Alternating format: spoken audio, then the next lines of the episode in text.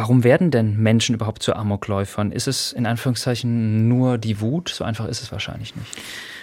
Genau das war die Frage, die mich eigentlich für meine gesamte Forschungszeit immer interessiert hat. Meine Kinder haben irgendwann mal zu mir gesagt, wenn sie sich gestritten haben oder irgendwas erlebt haben, haben gesagt, Papa, du willst immer nur wissen, warum.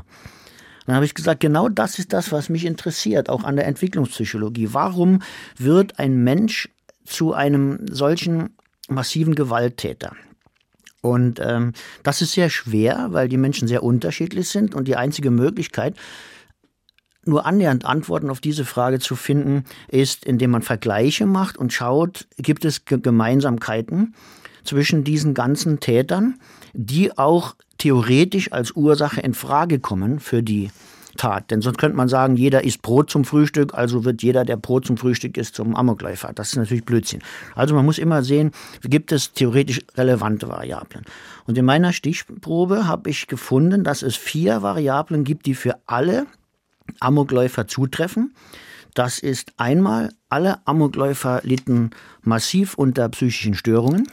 Das zweite ist, sie besitzen ein ausgeprägtes Interesse an Waffen, haben auch einen Zugang zu Waffen und ein ausgeprägtes Interesse an Gewalt. Und das gilt sowohl für Jugendliche als auch für erwachsene Amokläufern, die man nicht alle über einen Kamm scheren kann. Aber wenn wir im Kontext Schule reden, dann sind das in der Regel jugendliche Amokläufer.